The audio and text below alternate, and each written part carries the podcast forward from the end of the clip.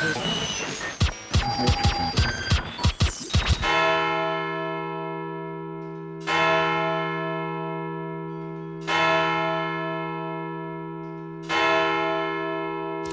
Abend, meine Damen und Herren. ARD und ZDF haben ihr Programm geändert. Um trotz aller widrigen Umstände das Unterhaltungsprogramm an den Mann und die Frau zu bringen, das dafür sorgen kann, dass ihr sowohl den Bachelor als auch Ibis für immer vergessen könnt, der Weisheit. Hallo und guten Abend. Ich begrüße ganz recht herzlich an den neuartigen Rundfunkempfangsgeräten Patricia Kamerata, die am besten noch einen zweiten Ethernet-Adapter braucht. Hallo, guten Abend. Hallo. Okay, jetzt hast du dafür gesorgt, dass wir Ja? diesen Podcast niemals veröffentlichen können, weil das Oh! GEMA-Musik ist. Das heißt, die einzige Chance, die du hast, ist, das, Okay, sagst eins, das, mal. einzusor nein, nein, das einzusortieren und sofort eine kritische Auseinandersetzung mit dem Werk, das dort eben lief, vorzuliefern. Bitte. Aber du darfst erst die anderen begrüßen. Nein. Und dann wollen wir uns kritisch Das damit Werk muss sofort eingeaugeordnet werden, sonst ist es Also, nicht im es Kontext und das Zitat nicht erlaubt. eingeordnet. Das ist ein überraschender, ähm, nicht äh, Klischee bedienender Jugendfilm. Nein, nein, nein, es Und geht um das Musikstück. Das Musikstück ist ähm, auch äh, sehr überraschend von der kritischen Ich Theorie von Adorno. Übergeordneten. Auch Schopenhauer Abstrakten. hätte das sehr gut gefunden, aber in seiner Komplexität wahrscheinlich nicht äh, zu schätzen gewusst. Und von daher denke ich, ähm, dass man sich das nochmal durch den Kopf gehen lassen muss. Wir begrüßen außerdem endlich mit einem eigenen Avatar Frau Kirsche Hallo. und außerdem Malik Aziz, dem heute alles egal ist. Mir ist alles egal, außer mein Treppenhaus. Das sieht nämlich aus, das hat jetzt den Charme von so einem Bahnhofsklo. Mein Name ist Markus Richter und ich werde versuchen, die folgende Stunde so über die Bühne zu bringen, dass einem dabei nicht die Ohren bluten, aber ich übernehme keine Garantie. Bedanken möchte ich mich aber bei den zahlreichen Hörerkommentaren und entschuldigen. Bei, äh, bei Berkey. Berkey war einer der wenigen, und da, liebe Hörer, möchte ich euch am Schlawittchen und der Nase packen, der wenigen, die auf unseren Aufruf Silvester ähm, ähm, äh, reagiert hat und dort Dinge geschrieben hat. Wir haben ja gefragt, fragt uns Fragen und er hat eine Frage geschickt, sogar als Audio, glaube ich. Leider war es dann so, äh, und das hat er nämlich auf Twitter gefragt, was denn jetzt, ob wir das nur gemacht hätten, falls aus dem Publikum keiner fragt. Wir waren ja live vor Ort. Und nein, ich hatte sogar das Audio mitgenommen und auf der Bühne vorbereitet, aber die Situation auf der Bühne ist immer so, dass man denkt, oh Gott, was passiert hier? Was wird als nächstes passieren? Wer sind diese komischen Leute, die mit auf der Bühne sind? Was mache ich hier eigentlich? Und deswegen äh, ist das leider untergegangen. Aber wir machen es noch. Mm, Das äh, bin ich jetzt nicht drauf vorbereitet, ehrlich gesagt. Aber wir machen es bestimmt irgendwann. Wir, äh, ja, also auf das irgendwann. ja, gut. Ähm, außerdem vielen Dank für die Kommentare zur letzten Sendung, aus denen ich gelernt habe, dass es in der Schweiz immer eine Pause in Kinofilmen gibt. Und was man sich an den Zähnen alles so tun kann. Und was man sich erzählen Also mit mit der Schweiz, das fand ich wirklich komisch. Da meinte auch jemand, er hätte sich dran gewöhnt. Man schnackt dann so noch ein bisschen mit dem Nachbarn, wie der Film bis jetzt gefällt und so, hatte äh, der oder diejenige geschrieben. Ich war ein bisschen verwirrt. Ich stelle mir das wie im Theater vor. Und das ist ja dann so, äh, ja, also, das war jetzt langweilig. Und dann schläft man die letzte, die letzte halbe Stunde noch. Ich weiß auch nicht. Oder was ich mir vorgestellt habe, ist, dass die Toiletten total überfüllt sind und, und ähm, das würde mich, glaube ich, noch viel mehr stressen. Dann lieber gar nicht auf Toilette gehen können, also knapp. Pausen in Filmen gehen gehen überhaupt nicht. Niemals. Nur wenn ich sie selber aussuchen kann. Sonst Genau. nicht. Es gibt eine App, oder? Für Filme zumindest, meine ich. Die, ähm, die stellen Melden, auf denen, äh, auf den, zu denen man ähm, günstigste, im günstigsten Fall auf Ja. Toilette gehen kann. Wo, Ach, wobei, ich, echt? Wo? wobei, Ja. wobei ich mich natürlich frage, wie das funktioniert, ne? Weil du bist ja dann im Kino und dann muss die App dir ja irgendwie mitteilen, dass jetzt der Punkt ist, wo du einfach rausgehen kannst. Das tut sie entweder, indem sie Geräusche macht und alle gucken dich so an und meinen so, "Scht, scht." oder du stellst das Telefon stumm, musst dann aber die ganze Zeit aufs Display gucken. Einen Vibrationsalarm gibt es nicht? Noch, noch Na nicht doch. erfunden? Na doch, gibt es, aber dann vibriert das Handy ja nur und du weißt noch nicht, was es ist. Dann musst du es rausholen und aufs Display gucken, ob es das Pausending ist. Hm. Also, es, äh, ja, ja. Ich denke, das ist aber sowieso nicht wirklich für Kinofilme, weil das muss sich ja jemand angeguckt haben und beurteilen, an welchen Stellen man aufs Klo gehen kann. Das Aber ist für- wahrscheinlich. Aber dann verstehe ich es nicht, sozusagen, Ja. weil zu Hause halte ich einfach an. Vielleicht ist es auch nur eine Urban Legend. Und wir haben jetzt diese Idee in die Welt gebracht und irgendjemand wird damit reich werden. So. Und damit ähm, kommen wir zum wichtigsten Thema des Tages, liebe Hörerinnen und Hörer. Es wird in den folgenden 10 bis 15 Minuten um etwas gehen, das lebensentscheidend ist. Und ich hoffe nicht, dass es bleibende Schäden hinterlässt, also auch jetzt in der Zusammensetzung dieser Konstellation hier, aber ich kann es nicht ausschließen, weil das ist eine wirklich wichtige Frage. Frau Kamerata, wollen Sie die Frage vielleicht stellen? Ich, ich bin ja immer so schüchtern. Ich weiß nicht, ob ich das fragen kann. Also, und außerdem habe ich immer noch einen roten Kopf von meinem Fauxpas eben. So verstört. Ich, ich kann die Frage nicht stellen. Gut, dann ähm, möchte jemand von den anderen Anwesenden und Anwesenden. Mir Nein, ist alles danke. egal. Gut, also, es geht darum. Bist du sicher, dass wir das fragen wollen? Ich, wir Vielleicht haben, bricht die Welt auseinander. wir Vielleicht haben lange, Minderjährige zu. Leute, wir haben lange darüber diskutiert und ihr habt alle gesagt, ihr wollt es. Ich hatte Bedenken, ihr habt gesagt, ihr wollt es, wir ziehen das jetzt durch. Jetzt müsst ihr durch, jetzt gibt es kein Zurück mehr. Also, isst man ein Nutella-Brot mit oder ohne Butter? Natürlich mit. Natürlich. mit.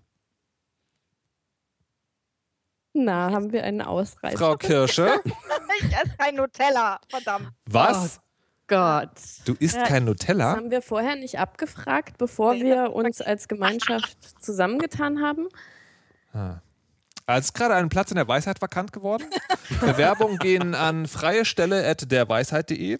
Frauen werden bei gleicher Eignung bevorzugt. Und wenn ihr, wenn ihr brünett seid, dann könnt ihr auch meinen Avatar benutzen. Aber ehrlich, Frau Kirsch, kein Nutella? Ich, ich habe so Angst. Nein, nein, nein, nein. Das ist, also, Vielleicht musst du es neutraler formulieren. Nee, nein, Frag doch mal nach Nuss-Nougat-Creme. nee, also, Vielleicht also ist es so ein Nudossi-Nutella-Problem. Äh, also ich kann tatsächlich sagen, äh, genau, Vanilla Chief, in meiner äh, Familie wurde früher Nusspli gegessen, weil Das das, ja aus aus Aachen Aachen. ist. Genau. Ähm, und das habe ich auch gegessen. Ich habe aber, ich habe das nicht zu Hause. Ich würde das nicht, ich würde aber, ähm, ich habe keine Nuss-Nougat-Creme zu Hause. Es tut mir auch echt total leid. Aber Hörerin Gisela 7809 auf Twitter hat sich gerade disqualifiziert. Sie ist Nutella-Brote ohne Butter. Äh. Aber sagen Sie mal, Frau Kamerata, Ja. mal abgesehen davon, dass wir hier so eine fiese Abweichlerin haben, die andere Schokoladencreme ist, wie sind Sie Ah. überhaupt auf diese Frage gekommen? Das kann ich mich natürlich wie bei allen wesentlichen Lebensfragen nicht erinnern. Haben Sie möglicherweise Kontakt mit Menschen, die Nutella-Brote ohne Butter essen? Ähm, ich, ich kenne, glaube ich, sogar tatsächlich mehr Leute, die Nutella-Brote ohne Butter essen. als die, die mitessen. Ich habe, Ja. ich habe eine Und Frage. auch, und ich vermute tatsächlich auch aus solchen Motiven wie, das hat dann weniger Fett und Kalorien. aber das ist doch gerade der Sinn von Nutella-Brot. Für mich auch. Ich habe da kein Thema mit. Ich könnte auch aufs Brot verzichten eigentlich. Also man kann eigentlich auch einen Löffel Butter so ein bisschen anweichen und dann ins Nutella mischen. Wow. Weil so viel Fett ist da gar nicht drin. Ja, ich glaube schon. Nee, na, ich glaube schon. Na, nee, doch, ich, also, es gibt, also tatsächlich, Brot ist eine schwierige Sache, aber so ein bisschen träge Substanz braucht es doch. Also Das ist wie bei Pizza, finde ich, weil, also theoretisch isst man ja nur den Matsch, der oben drauf liegt, also für den Geschmack, aber ich finde auch, da, ja, genau das Gefühl habe ich halt auch bei Brot mit Nutella. Und ich finde, ich finde auch total wichtig, dass die Butter kalt ist. Kalt. Aber Ja. dann macht die doch das Brot kaputt. Dann können wir ja nochmal darüber reden, wie man Butter aufbewahrt. Entschuldigung? Hier, das ist ja wohl ein Eingriff in meine Privatsphäre. Wieso? Ich habe nur das Thema generell ansprechen wollen, dass du dich da jetzt so angegriffen fühlst. Das hat schon seinen Und Grund, ertappt? nicht wahr? Außerdem Ja, wissen wir jetzt auch, dass du im Cape und in Socken schläfst. So, jetzt reicht's. Fliegt, ihr seid alle gefeuert. Mir ist ja alles egal, aber Kühlschranktür hält die Butter eigentlich auf der richtigen Temperatur. Nein, ich, ich finde tatsächlich sagen, Kühlschrank, also Butter im Kühlschrank ist mir zu hart. Ich möchte sie streichfähig, also ich möchte sie so, so kühl wie möglich, aber trotzdem streichfähig. das heißt, Kaufst du deine dann so- Küche ist kalt. Ja. Kaufst du denn so überteuerte Produkte, ähm, die ähm, versprechen, deine Butter streichfähig zu halten auch? Nee, das habe ich mal versucht, aber das. Meinst, du- meinst du jetzt Aufbewahrungsbehältnisse oder, oder Butter, die das verspricht? Butter, die das verspricht. Nee, Gibt es auch Aufbewahrungsverhältnisse? Nee, Äh? Es gibt auch Aufbewahrungsverhältnisse. Hey, du, möchtest du meine Butter aufbewahren? ähm, also ich weiß es nicht, aber ich, also ich würde vermuten, also es ist ja mit jedem Ding so, dass es irgendwo jemand gibt, der für 150.000 Euro etwas gebaut hat, was verspricht. Also von daher würde ich das vermuten. Aber ich habe tatsächlich schon mal Butter gekauft, die versprach, ich komme aus dem Kühlschrank und streichfähig. Schmeckt dann halt wie Margarine. Mhm. Ja. Margarine und Nutella. Nein. Moment, es gibt Grenzen. Naja, Also mir ist alles egal, aber das, es gibt Grenzen. Margarine ist eine solche Grenze. naja, wobei man sagen muss, Alter. wenn es, äh, es gibt eine bestimmte Marke, die ist ein bisschen salzig, das macht sich tatsächlich ganz gut. Unter Nutella oder wenn es gar nicht anders geht? Am liebsten unter Pflaumenmus. Ich finde auch ähm, äh, salzige Butter und dann Aprikosenmarmeladen drauf. Das esse ich gerne. Salz- ja, darüber könnte man sich mal unterhalten. Aber was dann für, was für Brot drunter? Am liebsten, äh, das ist so eine äh, Bretagne-Urlaub-Erinnerung, am liebsten mit Baguette. Mit richtigem Baguette. Also jetzt habe ich Hunger. Steht das auch auf deiner Wunschliste? Baguette. Oder der Bretagne-Urlaub, zwei Wochen. Ich, äh, also wie auch immer, ich möchte darauf hinweisen, Frau Kirsche ist ja ein neues Mitglied, also neues festes Mitglied, unsere Resident DJ. Äh, M, M, wie ist eigentlich die weibliche Form von MC? DJ, DJ? MC? MC. MC. MC. Unsere Mistress äh, of Mistress of Ceremony. Ceremony, ähm, die jetzt auch mit eigener Wunschliste vertreten ist. Im Artikel, den ihr klicken könnt, wo ihr dann auch drunter kommentieren könnt. Und zum Beispiel nochmal Fragen weiter diskutieren könnt, wie isst man Nutella-Brot mit Butter? Natürlich ja. So. Und kalte Butter finde ich auch geil. Und damit kommen wir zum nächsten Thema. Was auch Frau Kamerata mitbringt, eigentlich. Äh, Ich, also ich bin jetzt immer noch so verstört, ich weiß nicht, ob ich darüber sprechen möchte. Es ist so schrecklich. Ich werde heute Nacht werde ich aufwachen, ungefähr um 1 Uhr, also nach meiner ersten Tiefschlafphase und dann werde ich wieder rot werden. Aber jetzt erklär doch mal, warum du eigentlich diese, diese Musik vorhin eingespielt hast. Ähm, also, es geht um Bibi und Tina. Und es gibt ja so Filme, die ähm, muss man irgendwann angucken, weil die Kinder das gucken wollen. Und äh, man selber möchte das natürlich auf gar keinen Fall. Und man muss es dann doch. Ich habe tatsächlich eigentlich geschafft, ähm, wir haben äh, Pateneltern für die Kinder. Und die, die habe ich genau aus den Gründen, also nicht irgendwie aus religiösen Gründen, sondern damit die mit den Kindern ins Kino gehen können. Und äh, das hat auch super geklappt, aber die Kinder fanden dann den Film so toll, äh, dass sie sich den dann auf DVD haben schenken lassen. Und äh, so musste ich das auch gucken. Und das hat mich so traumatisiert, dass ich eigentlich fast keine Erinnerung habe an den Inhalt. Ähm, an die Optik kann ich mich auch fast nicht erinnern, weil die so grell war, dass die äh, so durch diesen Komplementärfarben-Effekt äh, quasi schon so flackern vor den Augen macht. Und ähm, jetzt habe ich gehört, äh, dass es den dritten Teil gibt und der heißt auch noch Jungs gegen Mädchen. Und was wirklich ja schlimm ist, ist äh, dieses ganz Klischeehafte von Bibi und Tina. Und ich habe mir dann den Trailer angeguckt, ähm, weil es werden auf dem Kinoplakat epische Rap-Battles irgendwie mit fetten Beats und so äh, angepriesen.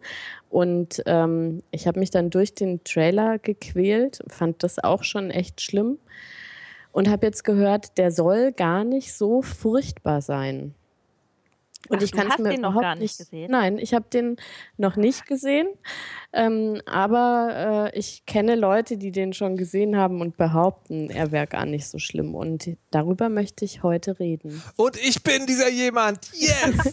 ähm, Und das, äh, ich werde das gleich mal an einem interessanten Effekt ähm, äh, illustrieren. Also für alle, die noch weniger Ahnung haben äh, von dem Thema, also dieses, äh, Bibi und Tina, also Bibi ist Bibi Blocksberg tatsächlich. Also es gab ja diese Hörspielhexe, die schon irgendwie sehr, die gibt es schon länger, oder? Meine ich? Ja, seit den Genau. 80er Jahren. Genau, und die ist irgendwann im Zuge der Sexualisierung zum Teenager-Mädchen geworden. Und dann gibt es sozusagen, es gibt halt also Filme und glaube ich auch andere Hörspiele. Ähm, Darf ich, darf ich einen kurzen Ausschnitt aus einer Kritik der Vorfilme vom Kinderfilmblog vorlesen, weil die so toll ist? äh, ja. Also so wird aus der Groteske eine sehr schale Angelegenheit, eine Ansammlung flacher Scherze, in der eigentlich alles zum Fremdschieben ist. Die Dialoge, die Klamotten, die aufgesetzten Konflikte. D -d -d, äh, was den Film aber wirklich letztendlich unerträglich macht, das, also das trifft es wirklich sehr gut. Es geht um nichts. Es geht nicht wirklich ums Reiten, jedenfalls nicht in irgendeinem Ausmaß von Ernsthaftigkeit. Es geht auch nicht um den Freund oder die Liebschaften. Es geht auch nicht um den Konflikt zwischen richtig und falsch. Ähm, ja, also alles keine Substanz, alles egal. Und das äh, zweimal in Teilen 1 und 2. Mir ist auch alles egal. Aber das ist kein Zeichentrick. Nee. Mm, Nee. Ah, aber es gab doch mal Zeichentrick. Mm, Das kann sein, dass es so eine Serie irgendwie gab noch. Ah, okay, aber jetzt gibt es echte Filme. Okay. Ja. Und ist das so mit Hex Hex und sie sitzt auf dem Besen, fliegt und zaubert und so? Das ist ja Bibi und Tina. Und da kann sie nicht mehr zaubern. Na oder? doch, aber das spielt nicht so eine Rolle. Also sie, sie ähm, also im dritten Teil ist zumindest so, ist der, spielt der, kommt sie am Anfang auf den Besen an und schickt ihn dann irgendwie weg, weil ist der Reitferien. Ähm, Allein das schon. Allein das. Und äh, das, ich vermute, die Special Effects sind da auf Dauer zu teuer und Hexen tut sie tatsächlich manchmal. Ähm, oh, hier. Äh, ein, ein Gastuser, ein anonym benamster Gastuser sagt, es geht um nichts, keine Substanz, alles egal. Damit wäre das Gegenwartskino ja treffend zusammengefasst. Insofern, also was du da gerade vorgelesen hast, das kommt mir nicht, also ich habe die ersten beiden Teile nicht gesehen. Es kommt mir aber tatsächlich so vor, als wird der Erwachsenenmaßstab dran gelegt. Ähm, also an die, äh, an die, an die Kinderfilme. Und das ist, äh, weiß ich nicht. Aber ich weiß es nicht genau. Es ist tatsächlich so, dass ich von den die ersten beiden Filme nicht gesehen habe. Ich bin ja mit ins Kino gegangen und mir wurde sozusagen ähm, von äh, dem betreffenden Kind angeboten, ich könnte mir gerne mal die DVD ausleihen, wenn ich Wie aufholen will, was, was, bis, äh, was bis jetzt geschah. Ich habe das vergessen, ähm, weil ich halt gehört habe, dass es so schlimm war. Und habe ich auch tatsächlich darauf eingestellt, äh, dass es ganz fürchterlich wird. Ähm, und habe dann während des Films aber gedacht, der ist für einen Erwachsenen äh, also relativ flach und schlimm wahrscheinlich und bunt, aber der ist gar nicht, und das ist sozusagen wichtig, der ist bei weitem nicht so scheiße, wie man denkt. Und der ist auch, wenn es ganz viel zu kritisieren gibt, bestimmt, ähm, macht er doch sozusagen, ist es eine, sozusagen ein, ein Produkt aus der Richtung, ein Schritt in die richtige Richtung. Und ich habe mittlerweile die Vermutung, dass es niemand glauben will, weil man von den ersten beiden Filmen so geprägt ist. Um das zu testen, müsste ich tatsächlich mal gucken.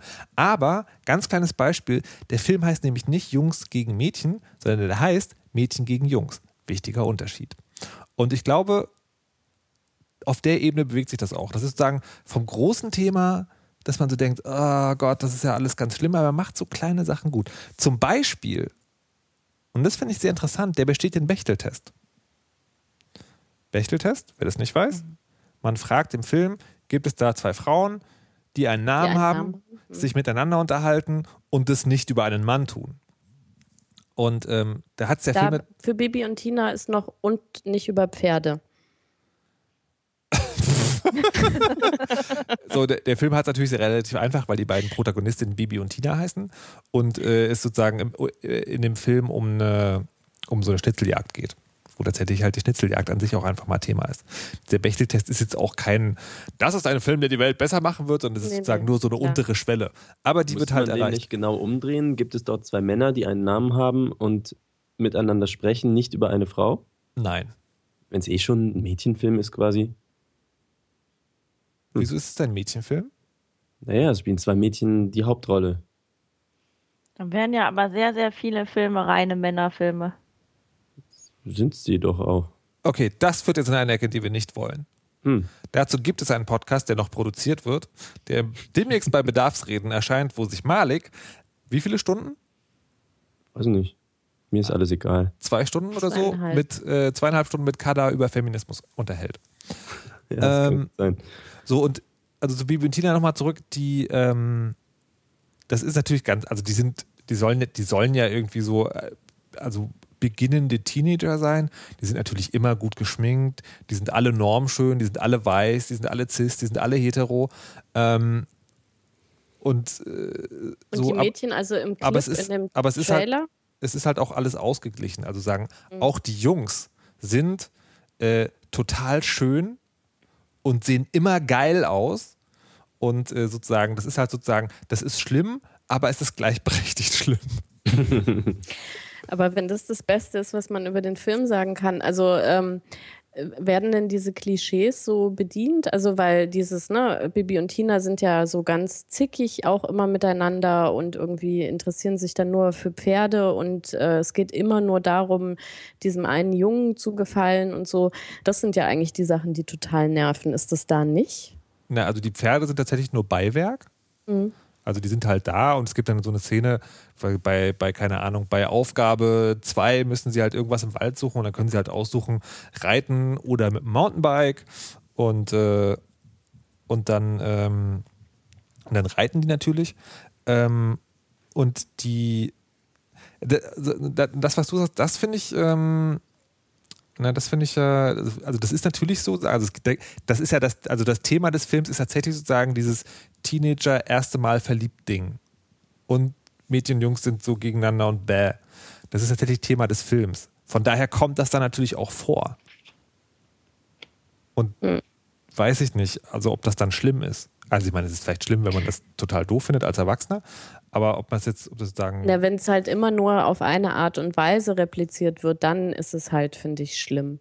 Weil dann regt es ja Kinder auch nicht an, irgendwas in Frage zu stellen, sondern dann ist es quasi wie so ein ausgerollter Klischeeteppich, den man halt entlang geführt wird. Und in dem Moment finde ich so einen Film nervig. Und ich hätte jetzt erwartet, wenn man sagt, äh, der ist eben äh, ein bisschen anders, dass er tatsächlich, weiß ich nicht, bestimmte Dinge anders aufgreift oder am Ende die Mädchen sich high-pfeifen und sagen, äh, es gibt andere Sachen im Leben, als irgendwie Jungs gefallen zu müssen oder so, dann würde das ja ausreichen. Aber Ja, aber das, aber das finde ich zum Beispiel eine schwierige Aussage. Denn ein Film, wo es um die erste Liebe geht, da zu sagen, dann zu sagen, der soll als Ende was haben, wo es, äh, darum geht, dass, äh, dass das halt keine Rolle spielt. Hm, der hat natürlich ein Happy End. Und das Happy End ist natürlich, Achtung, Spoiler, äh, dass alle sich vertragen und sozusagen beschließen, diese Mädchen gegen Jungs-Sache ist eigentlich total doof. Wir sind doch alle irgendwie cool und dann knutschen alle. Fast alle. Aber eigentlich wäre es doch auch, also ich finde nicht, dass ein Liebesfilm dann tatsächlich auch einer, der erste Liebe verhandelt, muss nicht mit so einem Happy End enden, sondern kann ja, also ich würde da nur äh, zustimmen in der Kritik, dass es da, da könnte man ja das auch so auflösen können, dass, dass es Freundschaften sind. Weißt Leute, ihr seid 40.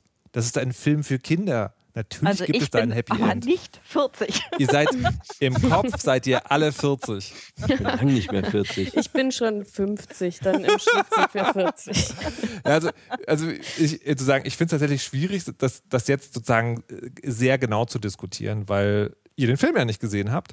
Ähm, und, Ich will, ich, ich will auch gerade gar nicht schreien, ich hole das nach. Und, und, ich, und ich glaube, ich glaube halt, es ist wirklich so, dass man, also gerade wenn man sozusagen sehr, sehr, wenn man diese Sachen sehr genau nimmt, hat man bei bestimmt total viel zu meckern. Aber es ist halt dieses in die richtige Richtung Ding, weißt du? Also dieser Film hätte halt wirklich viel, viel, viel, viel, viel, viel schlimmer sein können. Das finde ich ist aber kein, Bef also ich weiß ja, äh, mein, meine innere 40-Jährige sagt, das ist kein, keine zufriedenstellende also Aussage über einen Film. Der hätte viel, viel schlimmer sein können. Naja, aber, Also da, nein. aber, na, aber dann, na, dann ist die Frage, das, das, das ist mal halt wieder bei dieser grundlegenden Diskussion. Äh, darf ich etwas machen, wenn es nicht perfekt ist? Und das ist halt kein feministischer Film, der die Welt Nein, aber das wäre ja schon, wenn, wenn du jetzt wie aus der Pistole geschossen zwei Beispiele hättest nennen können, die einen so ein bisschen überraschen, dann wäre ich ja schon zufrieden. Aber mich hat schon der Trailer tatsächlich abgeturnt, weil eben diese Mädchen zum Beispiel alle mindestens kann man bestimmt mit einem äh, wie sagt man, lineal entlanglaufen, die Hose irgendwie 20 Zentimeter kürzer haben als die Jungs. Zum Beispiel. Das verstehe ich gar nicht. Unten? Hä? Ja, die, Achso, die haben kurze Hosen an, ne? ja, ja, genau, Entschuldigung. Also das ist im Sommer, in so einem Sommercamp quasi. Und äh, die Mädchen haben halt eher sowas Richtung Hotpants an und die Jungs haben eher was Richtung so knielange Kurzhosen an. Und äh, es hätte mir schon gereicht, wenn die Mädchen auch knielange Hosen einfach angehabt hätten. Wobei sie haben Hosen an, sie hätten, könnten auch Röcke anhaben. Ne? Also Also das, das Ding ist sozusagen, ich, ich bin ja nicht so gut im Detail erinnern und ähm, also für mein Gefühl, die waren halt alle sozusagen so überschick. Ne, Es gab, halt- Mhm. es gab halt sozusagen diese ganzen überschicken Menschen und dann gab es halt sozusagen die, die Ausreißer, die quasi die Normalität machen sollen. Also es gab halt so einen ganz langen, schlachsigen Typen und äh, bei den Mädchen gab es so eine Pfadfinderinnengruppe, die dann halt, ah, die dann also so ein bisschen weniger schön und halt in Pfadfinderuniform waren und so. Ähm, und ich hatte. Aber das ist ja auch wieder so ein Klischee. Also die sind das ist halt alles ein in- Klischee. in- intelligenter und irgendwie anscheinend noch an was anderem als Jungs und Pferde interessiert und deswegen sind die ein bisschen Nee, weniger schön. Wahrscheinlich sie- hatte eine von denen auch eine Brille. Okay, ich spoiler noch, ich spoiler noch mal. Sind sie nicht. Sie hatte keine Brille und die eine von denen schleppt am, schleppt am Schluss den Protagonisten ab. Okay, das ist überraschend. Eine intelligente Frau kriegt einen normschönen Mann. So sieht's aus. Und. Also, Das Ich war, glaube ich, die, sagen- au ja, sorry. die ausführlichste Besprechung von Bibi und Tina 3, die es äh, im deutschen Raum geben wird. Damit sollten wir werben. ich, äh, ich wollte. Ich wollte, tatsächlich- ich wollte jetzt sagen, jetzt hätte ich glatt Lust, den Film nochmal zu gucken und dann nochmal über die ganzen Details zu diskutieren. Weil, also es gibt zum Beispiel eine Szene, die finde ich tatsächlich schwierig. Und zwar der Protagonist oder Antagonist, wie man das nennen will, der, ähm, der küsst Bibi gegen ihren Willen oder beziehungsweise also überraschend sozusagen, also er macht es einfach ähm, und lässt sie dann alleine in der dunklen Höhle sitzen. Und das hat mich tatsächlich ein bisschen gestört, weil da geht es danach darum, da geht es halt nicht darum, ey du Arsch, hast die geküsst, ohne dass du die Erlaubnis hattest, sondern du hast sie geküsst und dann hast du sie noch in der dunklen Höhle sitzen lassen. Das fand ich ein bisschen schwierig.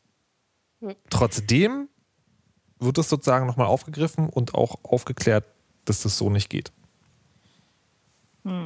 Ich möchte sagen, nach der letzten Weisheit war ich ja in Star Wars, weil ich das da ja noch nicht, den ja noch nicht gesehen hatte. Ich sehe jetzt aber noch nicht, dass ich mir Bibi und Tina 3 angucke. Wieso nicht? Ich weiß nicht, irgendwie überzeugt mich das nicht, was du erzählst. Ja, Also aber, äh, aber ich, glaub, ich, ich glaube wirklich sozusagen, selbst wenn er noch besser wäre als jetzt, ich sage, ihr würdet es trotzdem nicht glauben, weil ihr so, weil ihr den schlecht finden wollt. So sieht es nämlich aus. Ja, das stimmt. Eigentlich sind wir voll anti nur. Das, das, das Ding ist sozusagen, es geht, es geht ja nicht, den unvoreingenommen zu gucken. Ich würde aber wirklich interessieren, was ihr davon haltet. Na egal. Ich, ich denke, irgendwann wird die DVD auch in diesen Haushalt landen, so Wir wie die mal, anderen bei uns gelandet sind. wir Und- machen mal eine weiße Klassenfahrt und dann gucken wir den zusammen. Okay, sehr schön. Und, und, und so lange wünsche ich mir einfach nur, ich hätte die Zeit investiert, um eine Russland-Doku zu sehen. Oh ja. Uh, smooth. Herr Sies, Applaus. wie viele Abrufe hat denn Ihre Russland-Doku mittlerweile? Weiß ich gar nicht. Ach, das kann doch nicht Also der, der Herr Aziz ist Teil einer Metalband, Prüfe. Start a Revolution. Die wiederum war in Russland und hat das fast selbst organisiert. Ähm, und darüber wurde eine Doku gedreht und wie es mit Dokus so ist, dann liegen die erstmal da und dann musst du wieder arbeiten. Und das war also diese Russland-Tour war 1842 und jetzt ist das Video draußen. Haben wir letzten Weisheit auch beworben. Und wie viele Leute haben es jetzt gesehen, Herr Aziz? Teil 1 800 und Teil 2 319. Ist das, dich, ist das für dich viel oder wenig? Es ist überraschend viel und äh, man muss dazu wissen, diese Doku hat neun Teile und die kommen wöchentlich raus. Und es gibt bisher, wie gesagt, also morgen kommt dann der nächste Teil, der dritte Teil. Mhm. Und ähm, natürlich werden die Leute, die irgendwann sich die ganze Doku angucken wollen, können sich dann auf YouTube die gesamte Playlist angucken, so als ein 90 Minüter Hm. quasi. Und äh, dann wird sich, glaube ich, auch nochmal zeigen, wer wirklich Interesse am Thema hat. Und dann guckt man eben, wer guckt die Sachen durch. Jetzt gerade äh, kann ich das noch nicht so ganz bewerten. Habt ihr, äh, die, die wird ja beworben und ihr habt eine Koop mit der Metal Hammer? Hm, Metal Hammer und Regioactive, genau. Metal Hammer, für die, die es nicht wissen, ist so eine sehr große Metal-Zeitung, Schrägstrich Homepage. Das ist das Fachblatt für die stahlverarbeitende Industrie. Genau, europaweit. Ähm, ja, das ist ähm, für uns natürlich total cool, weil wisst ihr selber. Äh, habt ihr, auch, sagen, haben, die haben das ja bei sich wahrscheinlich gepostet. Hast du da mal Kommentare gelesen? Was sagen die da so? Ähm, nee, tatsächlich habe ich das nicht gelesen. Aber mal ein guter Hinweis. nee, weil äh, eigentlich ist, was die bei Metal Hammer schreiben, ist ja quasi unser äh, Pressetext. Also mhm. sprich eine kurze Zusammenfassung, was so insgesamt passiert. Und dann schicken die die Leute ja quasi zu unserem YouTube. Ah, okay. Und was wir ja möchten, ist halt äh, die Kommentare bei YouTube. Das ist halt das, was wir beantworten oder was uns interessiert. Die haben das Video nicht eingebettet bei sich? Ja, doch. Aber ich, sagen. ich glaube, ich weiß gar nicht, ob die, die Leute kommentieren Artikel immer da, wo sie es sehen. Bitte? Die Leute kommentieren immer da, wo sie es sehen. Guck mal nach. Guck mal nach. Vielleicht kommentiert er. Aber was Malik eigentlich wissen wollte, ist, was wir davon halten. Und da wird es schwierig. Genau, ihr habt die Hausaufgaben nicht gemacht. Ich habe sie gemacht. Ein bisschen. Ein bisschen haben wir sie gemacht. Ich habe von, von der ersten Folge bestimmt einen Vorspann geguckt. Ich habe ich hab beide Folgen gesehen und ich möchte jetzt auch mal äh, gelobt werden dafür. Wichtige Frage: Ist der besser als Bibi und Tina 3 oder nicht? Wie viele Frauen kommen denn Aha. vor? besteht, besteht die Russland-Doku den Wächter-Test? Also, äh, ich habe die ersten beiden Folgen gesehen und ähm, ich glaube, ich habe eine Frau gesehen bislang. Kann das, Malik? Nee, der mit den langen Locken ist Malik selbst. Achso. Ich habe keine Ahnung. Das ist eine ganz interessante Perspektive auf das Ding. Naja, also die Tatsache ist natürlich, da fahren sieben Männer zusammen in einer Reisegruppe durch Russland. Also sprich unser Kameramann mitgerechnet, Tourmanager und die Band. Und das heißt, man sieht sehr viele Männer. Also immer die gleichen halt. Ja, aber, aber im, im Backstage-Bereich, da nach dem ersten Auftritt, sind auch Frauen zu sehen. Ja, und hier im Chat sagt auch gerade jemand, die beim Schokoautomaten. Genau die meine ich. Ah, stimmt. Die, ja, wo ja, der Schokoriegel nicht rausfällt. Die Freundin von dem Promoter war das oder so. Die war mit. Ja. Ich weiß aber ihren Namen nicht mehr. Ich glaube, sie hat auch nicht gesprochen.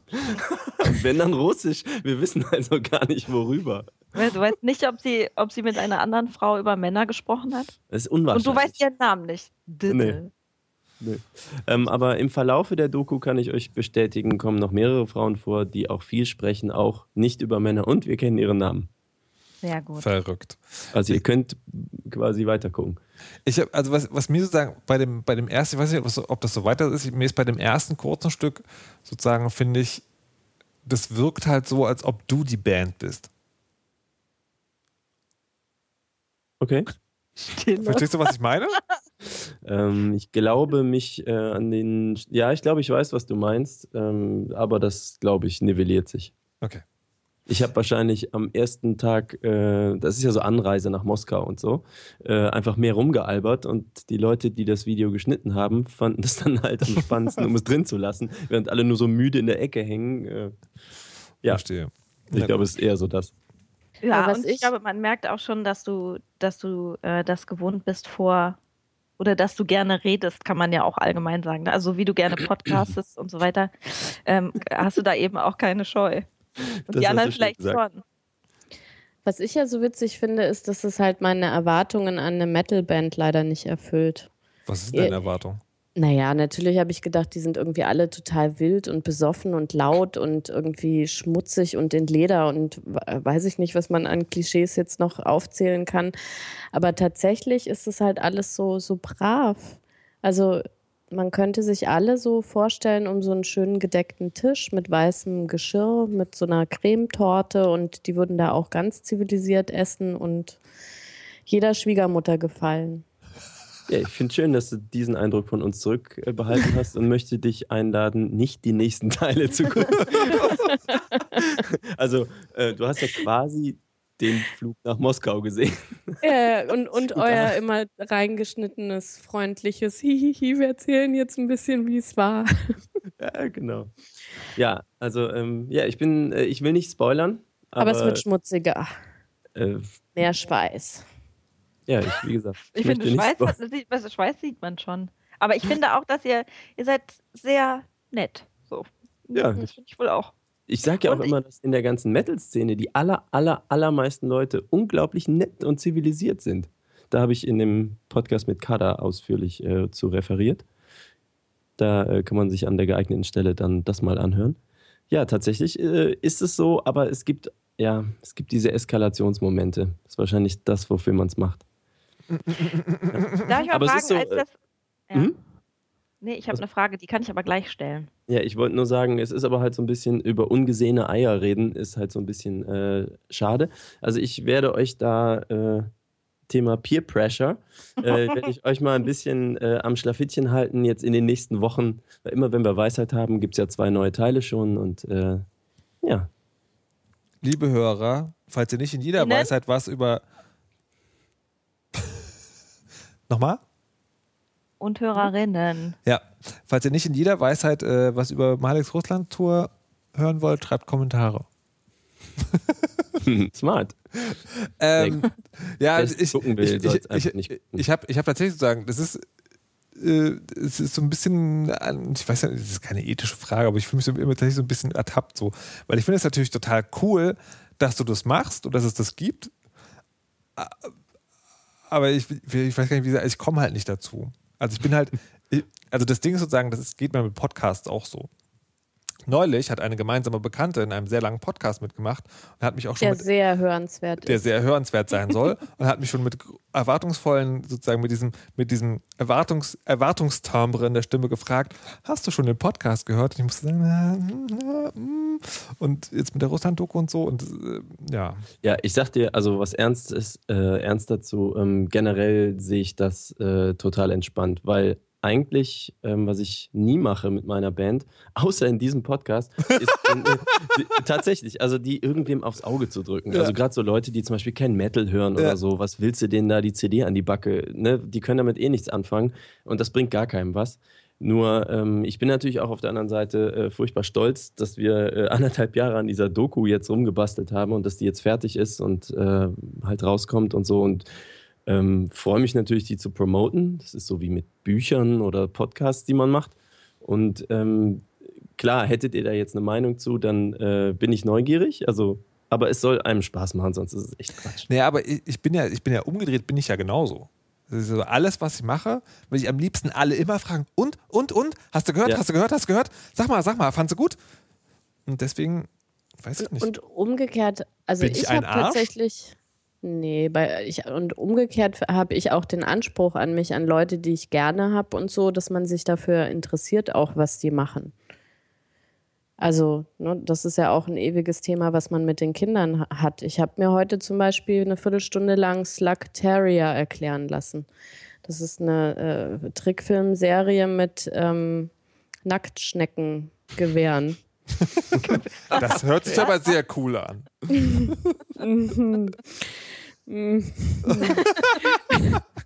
Sag nochmal mit nackt Schwecke, Schnecken Gewehren. Ja, das sind solche, wie heißen die, diese, äh, ähm, Nerf Guns. ja, so Nerf-Guns, die man mit Ah, kleinen äh, Reagenzgläsern befüllen kann, wo sch nackt Schnecken drin sind, die besondere Fähigkeiten haben und man kann dann auf Bösewichte schießen und dann umran, um, umwachsen die Nacktschnecken das, was sie zerstören sollen und so. Ähm, ja, und das, ist ja eigentlich schon wichtig, wenn es die Kinder auch so beschäftigt. Äh, darf ich noch eine Frage an Frau Ja. Kirsche? ja, bitte. Ähm, ähm, Macht es dir Spaß zu gucken? Einfach so, als wenn du mich nicht kennen würdest und so? Nee, ich glaube, ich würde es nicht gucken, wenn ich dich nicht kennen würde. Was aber daran liegt ja auch, dass, das habe ich ja auch schon mehrfach hier im Podcast thematisiert, dass ich einfach nicht so viel Sachen gucke. ne? Also ich hänge bei allen Serien total hinterher. Die Hälfte der Serien, über die wir sprechen, da habe ich nicht mal ansatzweise darüber nachgedacht, die zu gucken. Ich komme einfach nicht so richtig hinterher. Und ähm, dann würde ich das, glaube ich, also dann würde ich mir da vielleicht mal irgendwie ähm, da fünf Minuten reingucken, aber dann würde ich, glaube ich, nicht dranbleiben. Ähm, nicht, weil ich das nicht spannend finde, sondern einfach, weil ich nicht hinterherkomme. Ich finde es aber sehr schön, das zu sehen, dass du dabei bist. Malik und ich kennen uns ja schon lange. Äh, ja, ne? Ja. und, ähm, und nicht übers Podcasten oder übers Internet.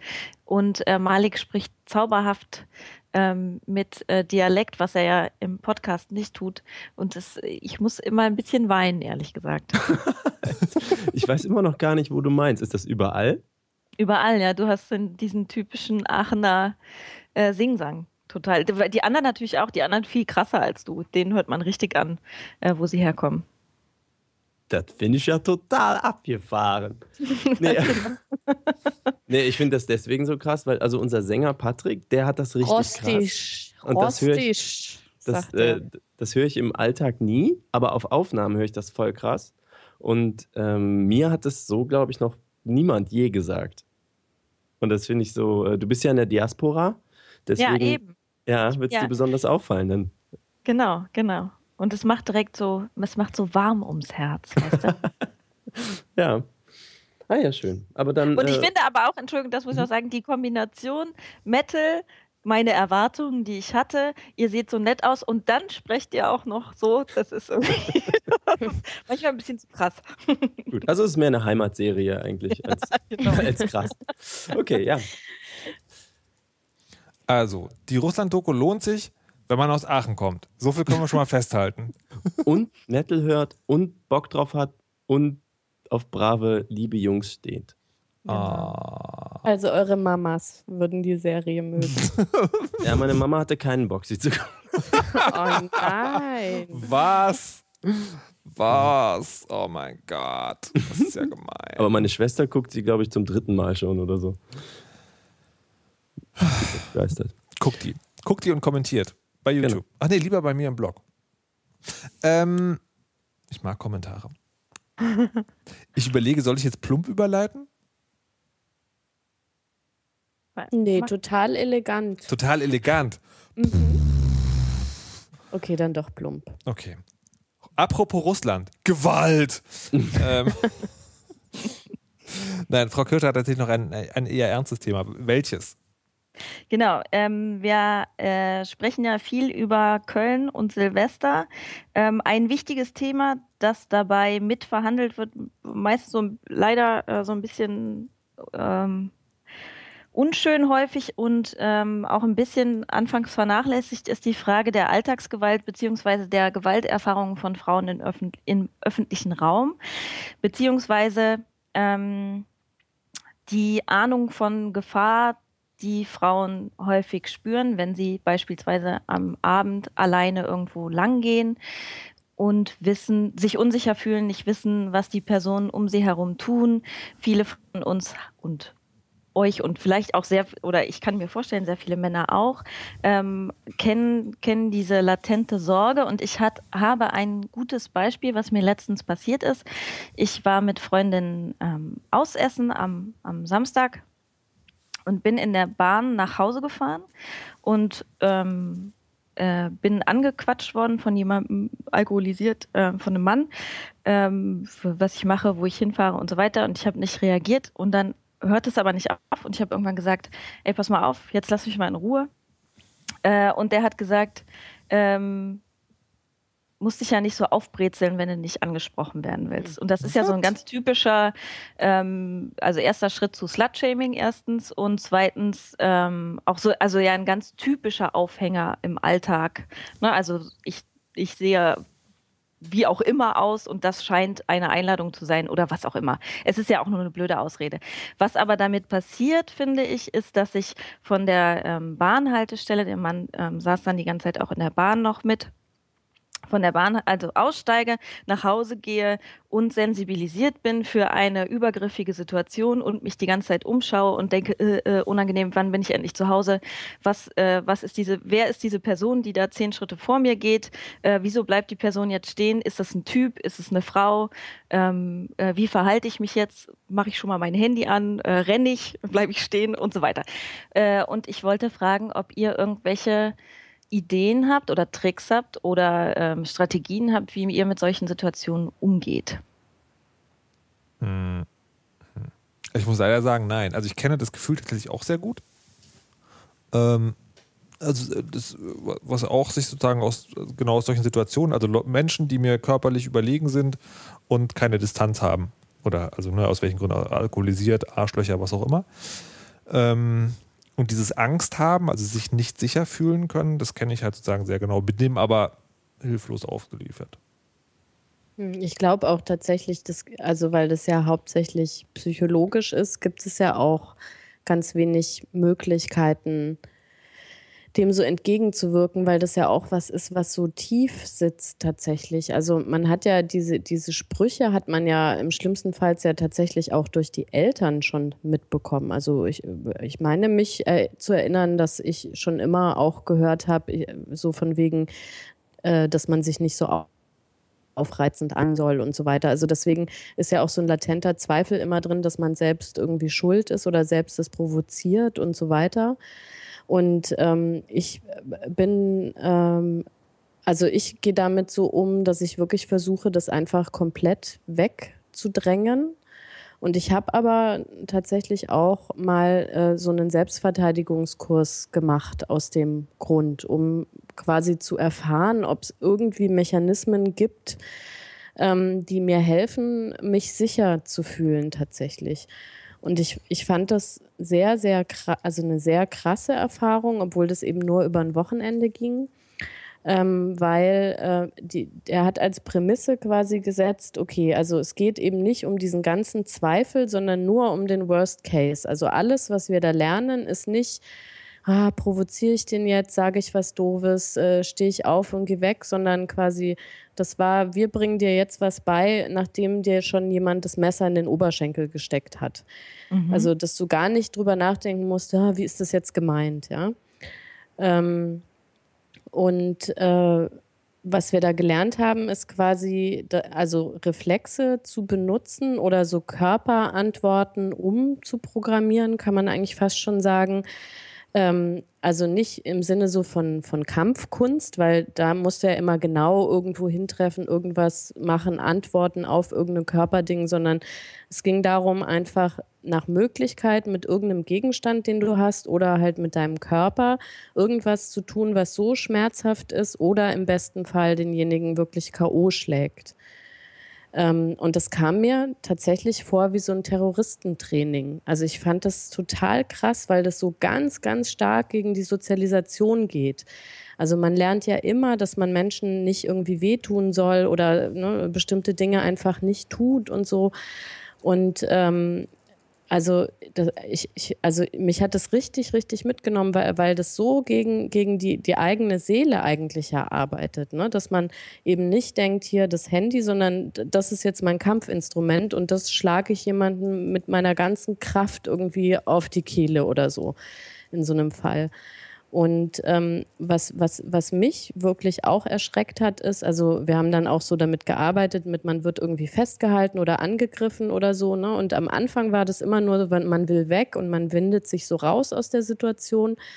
Und dann haben wir so ganz stumpf gelernt, quasi uns zu wehren. Und irgendwann hat der Körper anders reagiert. Also statt dieses sich wegwenden, lernt man dann halt, du hältst dich richtig fest an demjenigen, dass du halt stärker draufschlagen kannst, zum Beispiel. Ähm, und das war so was ganz Fremdes. Und ich habe, also am Ende hast du natürlich trotzdem keine Antwort, weil du willst ja diese Situation nie im Leben äh, erleben und das irgendwie ausprobieren müssen. Aber ich, ich fand, das hat mir ganz viel Angst genommen, weil allein über dieses Zweifeln wegzukommen. Also wirklich sozusagen für das Schlimmste habe ich jetzt irgendwie was, was ich tun kann. Und natürlich ging es auch um so Statistiken, wie äh, dass äh, viele Gewaltverbrecher zum Beispiel, also dass viele Menschen glauben, wenn man sich, äh, also äh, wie sagt man, passiv verhält und das über sich ergehen lässt, dass man dann zum Beispiel wenigstens mit dem Leben davon kommt, ja. Ähm, tatsächlich ist es aber so, dass irgendwie 80 Prozent aller Angriffe ähm, also werden abgebrochen, wenn man irgendwie reagiert. Also auch nur, wenn du schreist, kratzt oder äh, irgend, irgendwas nur machst. Und ähm, Ne? Also das fand ich, waren alles so Sachen, die einem letztendlich helfen und ein bisschen das Gefühl geben, man hat jetzt irgendwie ein Mittel. Weil es ist ja ganz oft, man, es ist ja nicht, man wird ja nicht irgendwie überfallen, wenn du alleine 500 Meter durch den Park gehst oder so nur, sondern wenn das jemand tut, dann ist das ja jemand, der psychisch nicht ganz in Ordnung ist. Und da kann es auch sein, dass du irgendwie hohe Schuhe anhast, dass du irgendwie dein Bein gebrochen hast, dass du am helllichten Tag mit einem Kind am Arm läufst oder so. Und da muss man also ja auch irgendwie was tun können. Und das ist halt was, was, was ich da gelernt habe, ist so dieses, okay, man zweifelt nicht, aber wenn wirklich was Schlimmes passiert, dann kann man irgendwie reagieren. Und ich kann es echt jedem empfehlen, sowas mal zu machen. Also ich habe auch, äh, so ein, äh, auch so einen Wochenendkurs gemacht, das ist aber auch schon Ewigkeiten her. Aber ich finde, dass das, und ich, ne, also ich finde auch, man lernt da, ähm, für, für mich war zum Beispiel ganz lange die Angst, de, so, dass ich mir wehtue, wenn ich jemanden schlage. Mhm. ganz groß. Mhm. Ähm, und ähm, das ähm, konnte ich da irgendwie, also da äh, konnte ich ausprobieren, dass es nicht so ist oder dass es okay ist, wie es weh tut ne, und so weiter. Ähm, und dass ich überhaupt schlagen kann, äh, richtig fester auch. Ähm, aber äh, tatsächlich geht es, äh, ist, äh, finde ich, diesen, diesen, diese sehr lange Phase zwischen, ähm, also der Unsicherheit einfach, die, mhm. die ist so anstrengend, weil die auch so dauernd dauerhaft ist. Ne? Also mhm. Also die, die Gefahr, dass du angegriffen oder die, das Erleben de, des Angriffs ist ähm, ja viel seltener als, also zumindest in meinem Leben, ähm, als ähm, irgendwo lang zu gehen und Unsicherheit zu haben und Unsicherheit zu spüren. Was, mhm. was ich da zum Beispiel eine Zeit lang gemacht habe, ist so zu tun, als würde ich telefonieren oder tatsächlich telefonieren, ähm, einfach nur damit ich das Gefühl habe, es ist jemand da oder ich ja. zeige an, ich kann aber, ich schreie sofort und die Person weiß, wo ich bin. Ähm, solche Sachen. Habt ihr da irgendwelche Ideen? Ist noch mhm. jemand da? Mhm. nee, Malik, wie ist es eigentlich bei dir? Kennst du das Gefühl oder bist du sozusagen, ähm, bist du das gefährlichste Tier im Wald und deswegen kann dir keiner was? ähm, ich überlege schon die ganze Zeit. Also es ist tatsächlich so, dass ich komme so von der ganz anderen Seite. Also ich habe Kampfsport gemacht, seit ich, ich weiß nicht mehr, 14 war. Ähm, in der Zeit war das sicherlich noch ein Thema. Da gab es hier in Aachen gibt's diesen Bushof, also es ist halt so ein zentraler Busbahnhof.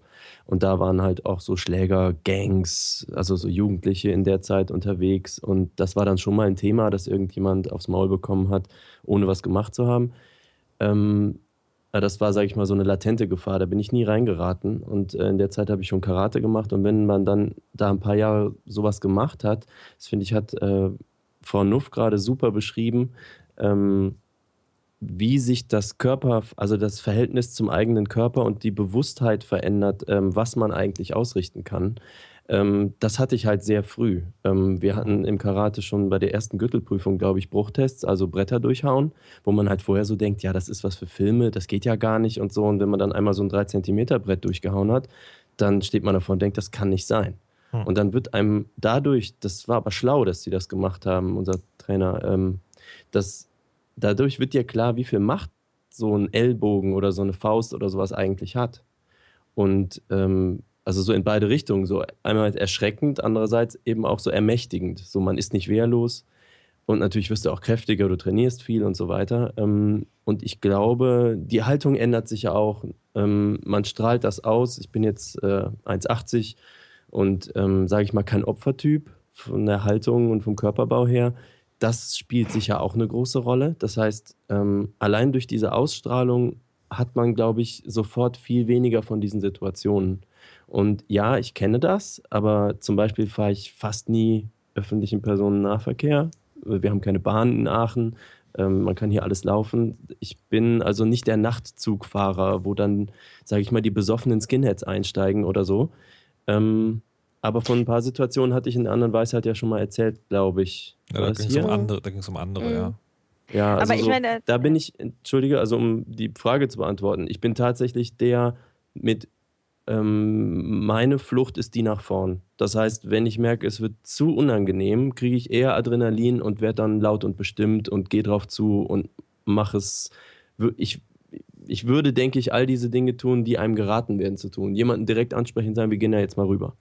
Oder ganz bestimmt Also ich werde vor allem sehr schnell sehr wütend, wenn schwächere, ich sag mal, der Schwarze im Bus wird angepöbelt, die kleine Frau wird rumgeschubst. Also irgendwie solche Sachen, da werde ich sehr sauer. Ja, nee, aber es geht, das, es, geht, es geht jetzt eher sozusagen um diese, du bist alleine und da sind vier. Ja, genau. Das, ich habe es noch nicht erlebt. Mhm. Ich glaube, ich würde auch sehr lange in dieser Ungewissheit ausharren, aber ich würde, wenn es konfrontativ ist, glaube ich, wüsste ich, was ich mache. Denn das Problem ist ja, das sind ja nicht die besoffenen Skinheads, sondern das sind ja die besoffenen Fatis, die irgendwie mal einen Abend raus dürfen. Die sind mein Problem, die nicht wissen, ja. wo Schluss ist. Ja, das ist natürlich was, was ich nie erlebt habe und ähm, wo ich mich auch immer aufrege. Aber halt aus der Ferne auch mal denke, wo kommen diese Typen her? Es ist ja, ne, ja. ne, das. Ja. Ja. Die sollen mir mal an den Arsch fassen. Aber das ist eigentlich eine geile Idee. Schade, dass es kein Teleport gibt, weil das wäre so richtig cool. So, Leute belästigen jemand, der sich nicht wehren kann, und dann drückt der oder die jemand so einen Knopf und dann steht da Malik und guckt so und meint so, na, wie wär's? Willst du mal an den Arsch fassen? Vielleicht eine gute Idee. Einmal anfassen, 5 Euro. Liebe Hörer, wenn ihr zu dem Thema noch was habt, also und Hörerinnen, und? ähm, dann ja, äh, sogar. das wirkt langsam, das wirkt langsam. Ähm, dann, äh, dann schreibt bitte in die Kommentare, also weil ähm, das ist tatsächlich, also im Chat meinte gerade jemand, naja, das stimmt ja nicht, nur weil es Physiologe ist, kann man nichts dagegen machen. Man könnte sich ja irgendwie bewusst werden, dass man sich das nur einredet und dann äh, sich nicht selbst zurückmachen. Aber das funktioniert ja nicht, weil es gibt, also meiner Meinung nach, weil es gibt immer diese wichtige Grenze zwischen rationalem Begreifen und dann muss der Körper auch noch emotional nachvollziehen mhm. können. Und diese Angst ist halt einfach da. ja, und hm? Und ähm, ich finde, man muss auch dazu sagen, also ja, das redet man sich ein, aber ja, der öffentliche Raum ist auch ich muss das nochmal ganz deutlich sagen, ist auch gefährlich für Frauen. Echt wahr. Also, falls ihr dagegen was, einen Trick habt oder einen Hinweis oder etwas anderes außer Bretter zertreten, dann sagt Bescheid in den Kommentaren. Aber macht Selbstverteidigungskurse. Ja. Also gerade die Damen und nicht, also am besten nicht nur so ein Wochenende, sondern sucht euch einen netten Kurs, wo Männer und Frauen sind. Das ist wirklich, das verändert die gesamte Wahrnehmung. Mach, Dauerhaft. Also ich kann es tatsächlich für alle empfehlen. Ich mache es seit vielen Jahren nicht mehr, aber es ist auf jeden Fall total geil. Also für einen selbst auch. Also jetzt ab von allem, was es dann sozusagen bringt und dass man im Zweifel weiß, wie man ein dickes Brett durchschlagen kann, ist es halt einfach tatsächlich sehr gut. Das ist, das, also sagen, ganz äh, am Ende ist das halt macht Sport.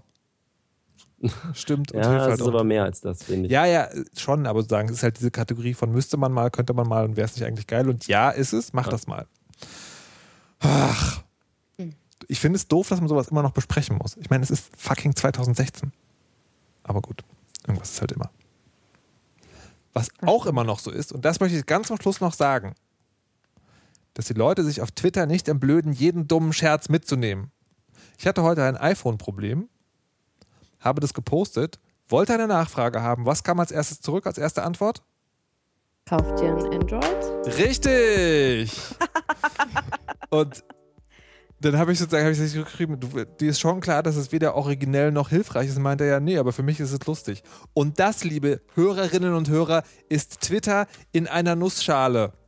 Falls ich mal gefragt habe, warum Leute das, das nicht machen. Das diskutieren wir nochmal aus. Das äh, müssen wir nicht ausdiskutieren, weil es ist natürlich so, dass danach viele hilfreiche Tweets kamen, aber dass es halt immer diesen einen Typen gibt, der sowas macht. Ah! Ich bin ärgerlich, dass ich der Typ nicht war. ja, das glaube ich. Das glaube ich. Außerdem äh, kann ich an dieser Stelle noch ankündigen, wir werden live im Radio sein. Ich habe schon wieder vergessen, wann der genaue Termin ist. Ist noch ein bisschen hin. 1.2. 1.2. März. 1. März. 1. März. Ähm, und dann werden wir live auf Detektor FM äh, laufen. Im Radio werden wir senden. Es wird dann früher sein, es wird 18 Uhr schon sein. Ähm, und wir haben das natürlich gemacht, wie alle großkotzigen, arroganten Leute. Wir haben uns eingekauft. Wir haben die bezahlt und deswegen müssen jetzt unsere Inhalte senden. So sieht es nämlich aus. Cool, wusste ich noch gar nicht. Wie teuer war es denn? Äh, darüber kann ich nicht sprechen. Man kann es aber nachgucken, wenn man das Crowdfunding von Detective M anguckt. So, wir müssen aber jetzt zum Ende kommen. Die Sendung ist gleich vorbei. Ich möchte deshalb noch ähm, der Wasser letzten Schluss vergeben. Und das möchte ich dieses Mal, ich, weil er heute. Ich. Tut mir leid, Malik. Ich hätte dich jetzt gewählt, weil du warst halt außergewöhnlich still. Aber wenn man sich so in den Vordergrund drängt, quasi breitbeinig in der U-Bahn sitzt und sagt, ich will, der Weisheit letzter. Schluss von Patricia Kamerata. Okay, Also, der Weisheit letzter Schluss ist, wenn ihr podcastet oder sonst wie sendet, dann immer nur GEMA-freie Musik einspielen. Zum Beispiel die hier. Die ist so schön. So schön. schön. Tschüss. Tschüss. Ciao.